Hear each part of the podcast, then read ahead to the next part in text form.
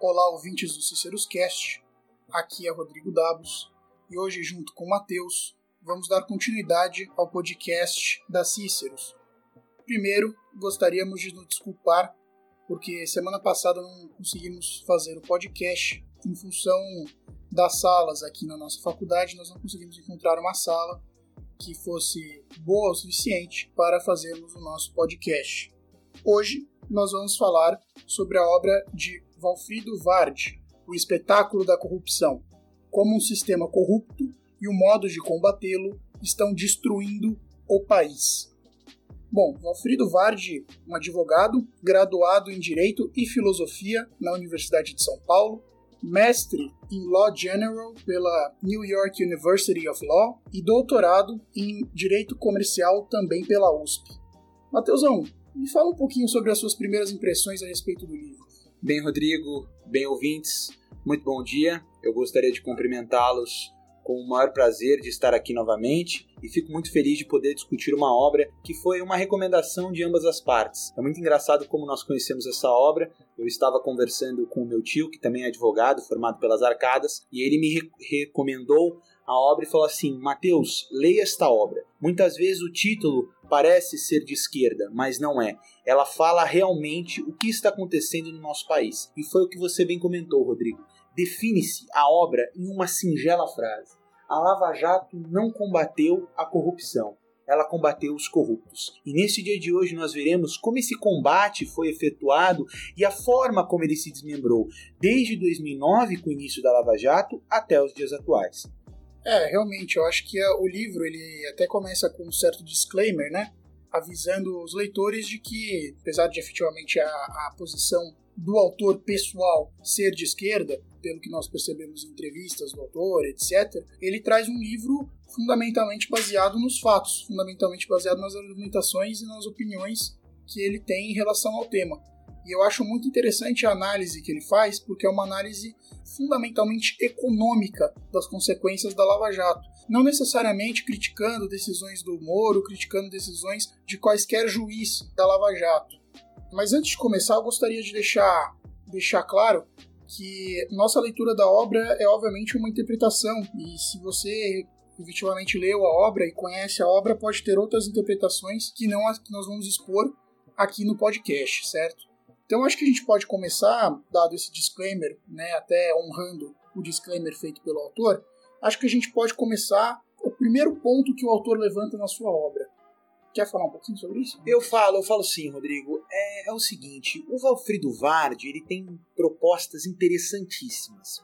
Ele começa abordando a sanha punitivista da Lava Jato, porque assim, muitas vezes a população, a opinião pública quer ver o cadafalso. Eu até faço uma analogia histórica com um grande caso que moveu tempos longínquos, que foi o caso de Rancalas, aonde o Voltaire escreveu o Tratado sobre a Tolerância. E é isto mais ou menos que a população quer, ver sangue dos corruptos. Só que não pode ser assim. Claro que o exemplo de Calas é totalmente oposto, mas a população tem essa necessidade de punitivismo. Mas voltando, não pode ser assim, Rodrigo. Temos que saber como combater, temos que saber como falar e como mostrar para a população que o trabalho está sendo feito. E muitas das vezes o que acontece, Rodrigo? Este modo de combater a corrupção se perde numa maré montante de autoritarismo. E antes de começarmos também, até falar do lobby pós-eleitoral e da parte econômica, eu gostaria de voltar ao texto de Valfredo Varg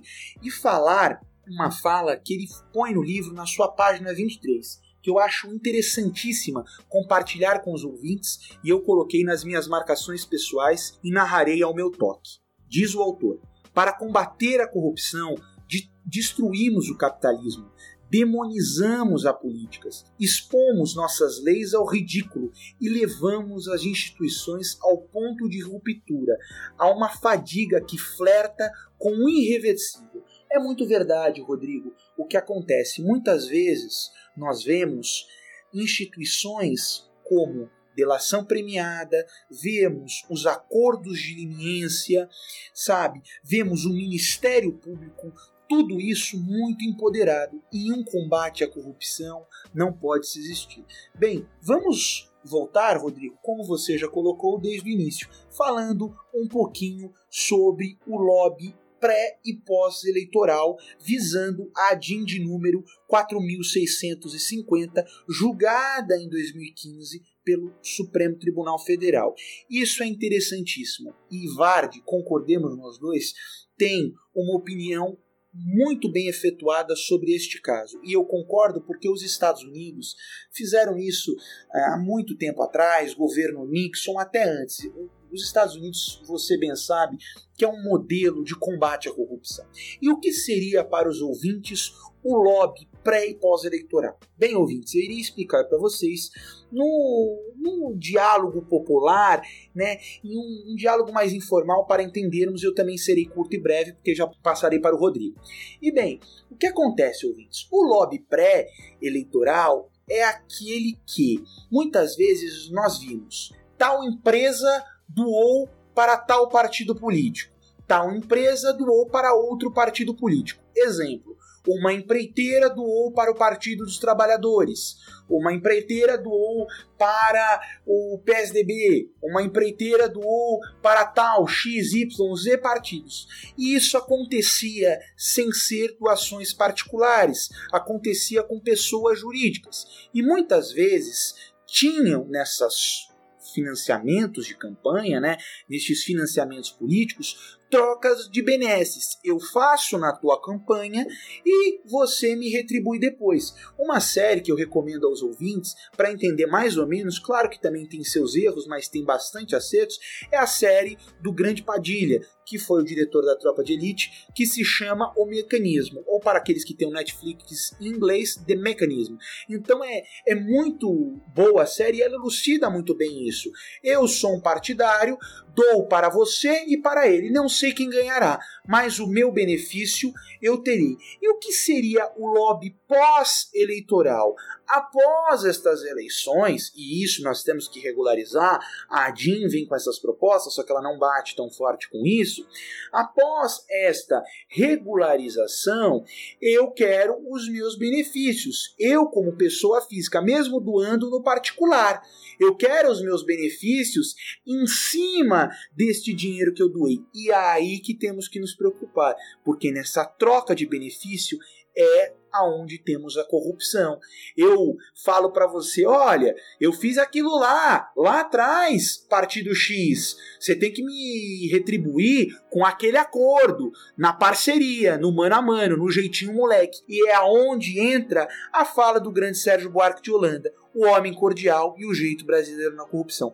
Mais ou menos, ouvintes, é isso que é o lobby pré e pós-eleitoral que Valfrido Vardi, o nosso grande doutor e jurista, elucida na sua Magnum Opus. Pois é, Matheus.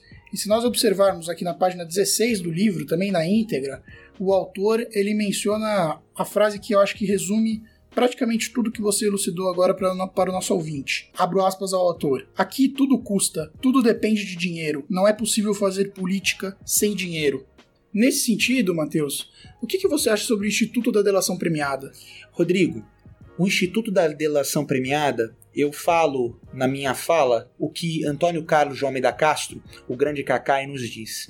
É um instituto que no Brasil ficou banalizado. Auri Lopes Júnior, outro grande jurista também, que dá pós-graduação sobre criminologia na PUC do Rio Grande do Sul, tem um livro falando sobre a delação premiada. Estes grandes nomes do nosso direito, que são dois que eu citei rapidamente, falam que este instituto, um instituto tão importante para nós, está sendo banalizado um número esporádico. Dos 100 indiciados, 98 delatam. Eu delato para, entre aspas, jogar o meu companheiro naquele fogo e quero sair custe o que custar, mesmo que eu invente bolhufas, traga da minha mente, eu preciso falar alguma coisa para me livrar. Exemplo disso recente foram as delações de Antônio Palocci, não tendo viés político em nosso podcast, mas tem algumas coisas que muitas vezes vemos abusos do então ministro da Justiça agora e ex-juiz Sérgio Moro, não somente dele, mas também no Ministério Público Federal. É um absurdo vermos tantas pessoas delatando. Eu gostaria de saber o tanto que tem gente que precisa falar. Eles querem falar por quê? Tem duas perspectivas. Ou porque querem ver o país a salvo da corrupção, o que acho que não é, e a outra, para aproveitar os, as substâncias financeiras que adquiriram ao longo da vida e no seu meio burguês. Então, Rodrigo, falando dessa sanha punitivista e desses abusos, eu gostaria de passar para você, para você falar um pouco das empresas, como que elas ficaram neste meio. Temos Andrade Gutierrez, temos OAS, temos Petrobras. O que aconteceu com essas empresas? Aqui no, no livro, o autor traz gráficos muito interessantes acerca do, dos funcionários, o que aconteceu com os colaboradores dessas empresas, né? Nós podemos observar aqui, o autor traz um gráfico do estado de São Paulo, um dado que foi comprovado, não é um dado de ideologia por parte do jornal, é um dado fático. O total de funcionários empregados em dezembro de 2013 por essas empresas que fizeram delação premiada, que sofreram do Instituto da Delação Premiada banalizado, era de 1 milhão e 59.911 funcionários. E o total desses empregados em dezembro de 2016, ou seja, depois de toda, todos os efeitos da Lava Jato, todos os efeitos dessa investigação sobre as empresas, é de apenas, pasmem, 468 mil empregados. Portanto, o que nós podemos observar é que reduziu demais os empregados dessas empresas. Inclusive, nós temos vários casos aqui trazidos pelo autor, com fontes também do estado de São Paulo, como, por exemplo, a Petrobras. A Petrobras teve um número de funcionários demitidos de 259 mil funcionários. A Andrade Gutierrez, de 90 mil funcionários. A UTC, de 20.325. E a Odebrecht, de 95 mil funcionários. Quer dizer, em frente a esses dados, que são dados objetivos de um jornal de extrema confiança, Matheus, o que, que você acha sobre esses dados? Bem, os dados demonstram o que eu já disse, Rodrigo. Eles não abusam somente em institutos que são endeusados pelo direito. Eles abusam também em uma coisa chamada fraternidade humana. O que seria a fraternidade humana? A fraternidade humana, no que ressalto, é em relação aos empregados. O que a moça que lava o banheiro do Debrecht tem a ver com a sua corrupção? O que a sua secretária, um empregado de cargo menor, tem a ver? Não seria muito mais fácil o MP, os juízes e todo esse encadeamento de pessoas que têm o julgamento encabeçado olharem com olhos mais humanos e não somente com número, e eu relato aos ouvintes, se quiserem pesquisar, e eu acho muito interessante porque essa consciência tem que ter no povo brasileiro. Quanto o juiz Sérgio Moro recuperou e quanto foram as perdas? Valfrido Vardi também bate em uma tecla, Rodrigo, que eu acho muito interessante relatar aos nossos ouvintes, que é a seguinte: o Sérgio Moro, perto do que ele extirpou, era mais fácil ter deixado a corrupção, que será também o nosso último ponto, se nós concordamos ou não com a Lava Jato. E aí depois nós falaremos sobre isso mais para frente no nosso podcast. Mas, voltando ao assunto, vemos que foi uma banalização das empresas. Uma estatal que estava na top 7 do mundo, que era uma estatal de grande renome, que tem riquezas naturais como a nossa Petrobras perdendo dinheiro. Só é fazer um valuation de 2010, 2011, 2012 e fazer um valuation hoje. Ou melhor, peguem um valuation anterior a 2009, aonde inicia-se o processo da Lava Jato e começa a fazer os caças às bruxas. Mas é isso. Eu vejo, Rodrigo, novamente reiterando, um processo desumano em relação às empresas. É um absurdo. Se você for pegar nome a nome dos desempregados, eu quero ver se eles terão o pão de cada dia para levar à sua mesa. É duro, Rodrigo. Mas, falando ainda da obra, eu acho, Rodrigo, muito interessante nós falarmos também uma comparação. Uma comparação que tem de ser falada por nós, que é a relação entre Itália e Brasil. A Itália, não sei se muito muitos ouvintes sabem, sofreu um processo de medidas anticorruptivas no século passado, ladeado pelo grande juiz Giovanni Falcone junto com Borsellino. Em entrevista concedida há alguns anos, aqui na BBC no Informa, tivemos um grande cientista político chamado Vanucci, esse grande cientista político que concedeu uma entrevista à BBC falando sobre o modelo de corrupção na Itália e o modelo de corrupção no Brasil, que são muito parecidos e o modo de combater também foi muito conhecido por nós, né? Tanto aqui com a Lava Jato como lá com as mãos limpas. E teria alguns pontos que eu iria abordar nessa história, Rodrigo, e o primeiro deles é o seguinte: as mãos limpas e a Lava Jato. Se nós pensarmos, se nós formos focalizar o nosso pensamento, temos o seguinte: todas as duas operações, estas duas e algumas outras que tiveram nas suas minúcias aqui no Brasil, tanto como lá, mas nós colocaremos esses dois nomes como macro, tanto as duas têm dois grandes problemas. E quais seriam eles? Primeiro, o endeusamento das pessoas que as encabeçam. Segundo, o fracasso a longo prazo. Rodrigo, mudam-se os nomes, mudam-se as caras, mas a corrupção ainda prolifera. É muito, como já, nós dissemos no começo, aqui aquela frase do começo do podcast. E qual que é a seguinte? A Lava Jato não combateu a corrupção, ela combateu os corruptos, estes homens que fadaram a nossa nação ao enlamaçal. E nós vamos também trazer essa questão histórica. O Brasil tem um modelo de corrupção desde o seu descobrimento.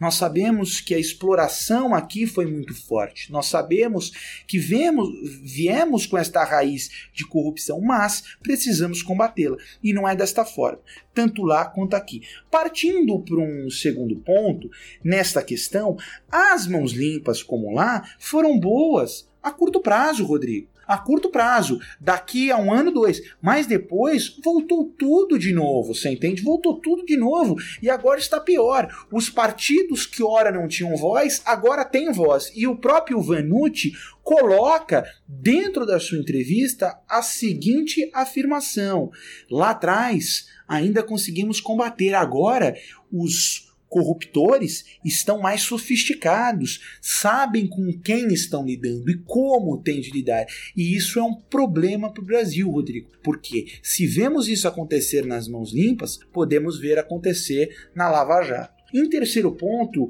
Rodrigo, eu também gostaria de relatar que o problema brasileiro, custe o que custar, ele não é na corrupção bancária, ele não é na corrupção das empreiteiras, ele não é na corrupção de lá e cá, ele está enraizado, ele é uma erva daninho para as rosas do meio-dia, filosofando um pouco e metaforando.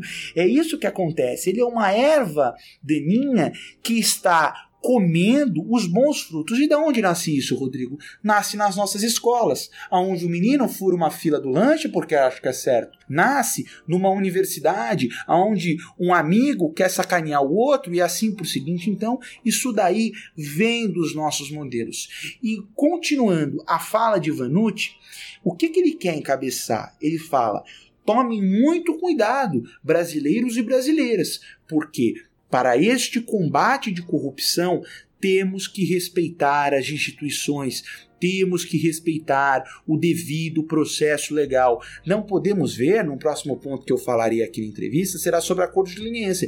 Não podemos ver uma estrutura totalmente quebrada relacionada ao acordo de leniência, relação à delação premiada e outras tantas coisas que poderíamos ficar aqui horas e horas citando. Aproveitando que você falou, citou a Itália, né? Eu gostaria de citar o caso emblemático dos Estados Unidos, que gerou inclusive um capítulo inteiro aqui na obra do, do Valfrido Vard, que é a questão do, do lobby, né? Os Estados Unidos simplesmente institucionalizou o lobby, tomou isso como uma medida democrática, inclusive dentro do seu país, e de forma que os políticos até julgam essencial para o, o, a democracia norte-americana que o lobby exista.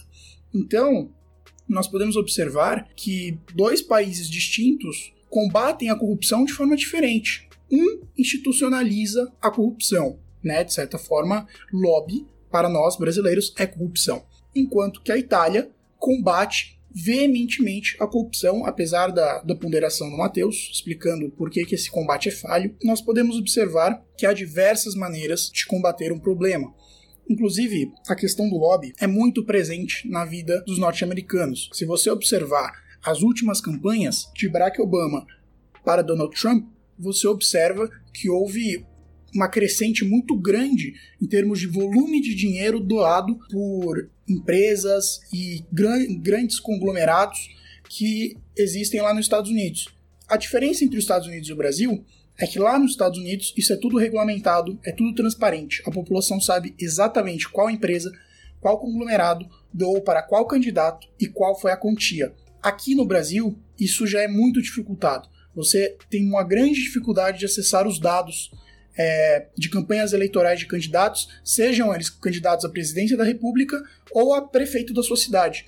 Então, a questão da transparência no Brasil é uma questão problemática. Agora, eu acho que a gente pode passar para a parte de opiniões. E, Matheus, eu gostaria de saber a sua opinião. O que, que você tem a dizer sobre a Lava Jato? Qual é a sua opinião sobre a Operação Lava Jato? O que, que você acha, enfim, de tudo que aconteceu no nosso país nesses últimos anos? Bem, Rodrigo, a minha singela opinião é a seguinte: acho que a Lava Jato deve existir. Ponto. Mas, reitero, tem de se respeitar as normas escritas e os preceitos fundamentais. Não dá para nós vermos a questão de muitas vezes termos vieses parciais. Não dá para nós vermos, como eu já disse, quebra de acordos de leniência, quebra relacionado à questão de delação premiada, nós termos também ultrapassagens no devido processo legal. Volto no que eu falei na minha afirmação seguinte: é necessária a Lava Jato mas precisamos tomar cuidado. Também gostaria de falar, eu falei de acordo de leniência, Rodrigo, e muitas vezes as pessoas não estão muito informadas no assunto. O acordo de leniência nada mais é quando uma empresa tem um processo de corrupção, ela vai fazer um acordo, né, essa empresa, para tentar regularizar a questão do compliance. O que seria o compliance seria a segurança institucional dessa empresa.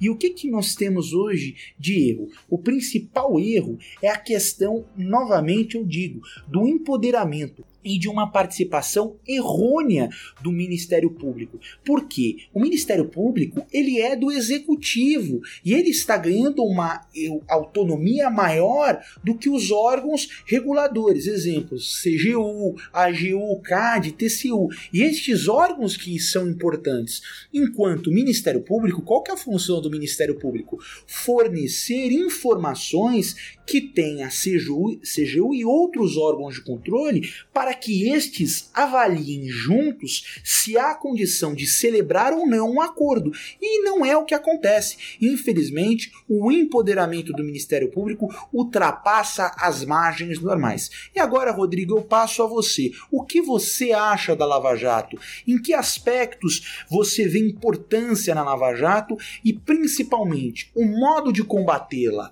é correto? É um espetáculo da corrupção ou não? Bom, é, eu sou um lavajatista declarado, é, sem dúvida, sim, eu sou a favor da Lava Jato, sim, eu sou a favor da delação premiada, talvez não nos moldes, de fato, nos moldes com que ela foi é, colocada. Eu acho que o Instituto da Delação Premiada é um instituto válido, é um instituto que deve ser utilizado com muita cautela e com muita precisão. Não adianta chamar todo mundo para fazer delação premiada. Você tem que selecionar aqueles que são os leads. Mas eu também acho, e isso que eu considero, levo muito em consideração quando eu vou ponderar sobre a Lava Jato, que uma coisa é nós analisarmos a, toda a questão lavajatista pós-facto. Outra coisa é no momento, aquele momento do calor que você é um juiz de primeiro grau e você se depara com um projeto de corrupção que vai desde o do fretista do posto até o presidente da república. E aí nesse momento você se vê meio que preso na sua cela, a depender de todo mundo e, e todos que tentaram te frear, porque sabemos de relatos de ameaça de morte a Sérgio Moro no começo da operação, sabemos que vários órgãos tentaram fechar a, a operação Lava Jato, e mesmo assim ela persistiu e ela trouxe sim, ao contrário do que pensa é, Valfrido Vardi, eu, eu, imagino que ela trouxe sim benefícios muito grandes para o país. Inclusive, um dos, dos benefícios é a decisão do STF de proibir empresas de patrocinarem campanhas de, de, deputa, de deputados, não, de qualquer candidato.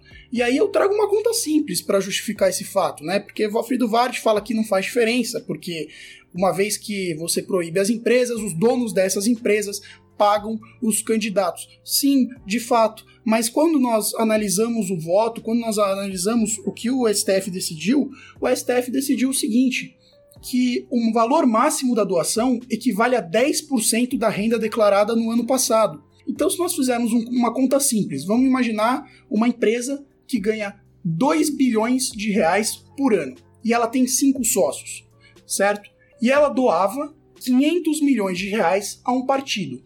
Esses cinco sócios terão renda declarada de aproximadamente 400 milhões, num cálculo aproximado.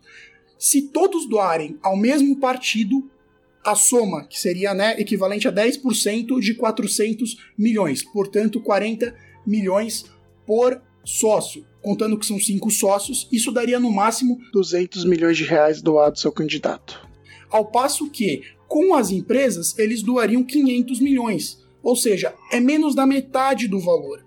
E sem falar que quando o sócio doa em PJ, ele responde com a empresa. Quando ele doa do patrimônio dele, ele responde aquele dinheiro com o seu patrimônio.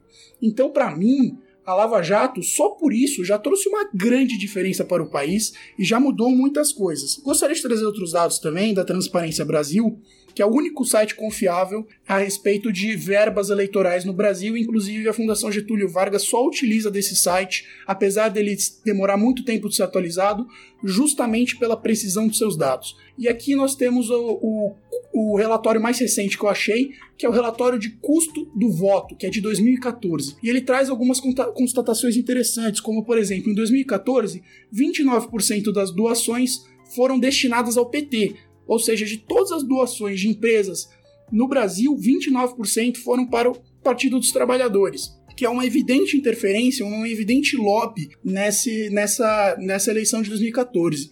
Só que a decisão que eles tomaram é o seguinte: apesar do aumento da arrecadação, o montante declarado por pessoa jurídica e pessoa física, aí as duas somadas, reduziu e o número de autônomos cresceu, ou seja, o número de pessoas que investem do seu próprio bolso para se candidatar aumentou. Nós podemos observar também, eles concluíram ao final desse relatório que todas as grandes doadoras, todas as grandes doadoras dessas campanhas, elas dependem diretamente do humor dos oficiais, ou seja, são empresas que estão extremamente ligadas no íntimo do governo.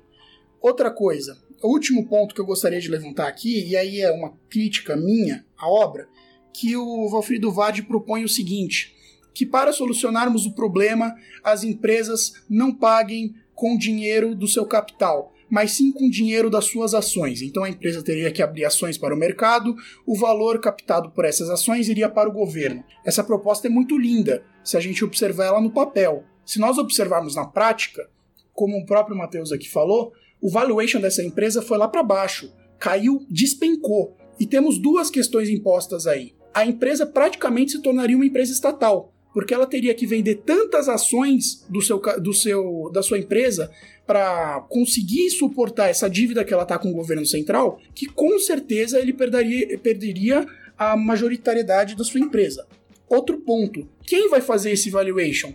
nós sabemos que valuation é uma coisa volátil. Eu posso fazer um valuation diferente de você. Então seria a empresa responsável por fazer esse valuation ou seria o governo? E aí, se seria o governo, quem arcaria com os custos desse valuation? Então são críticas que nós podemos tecer sobre o livro.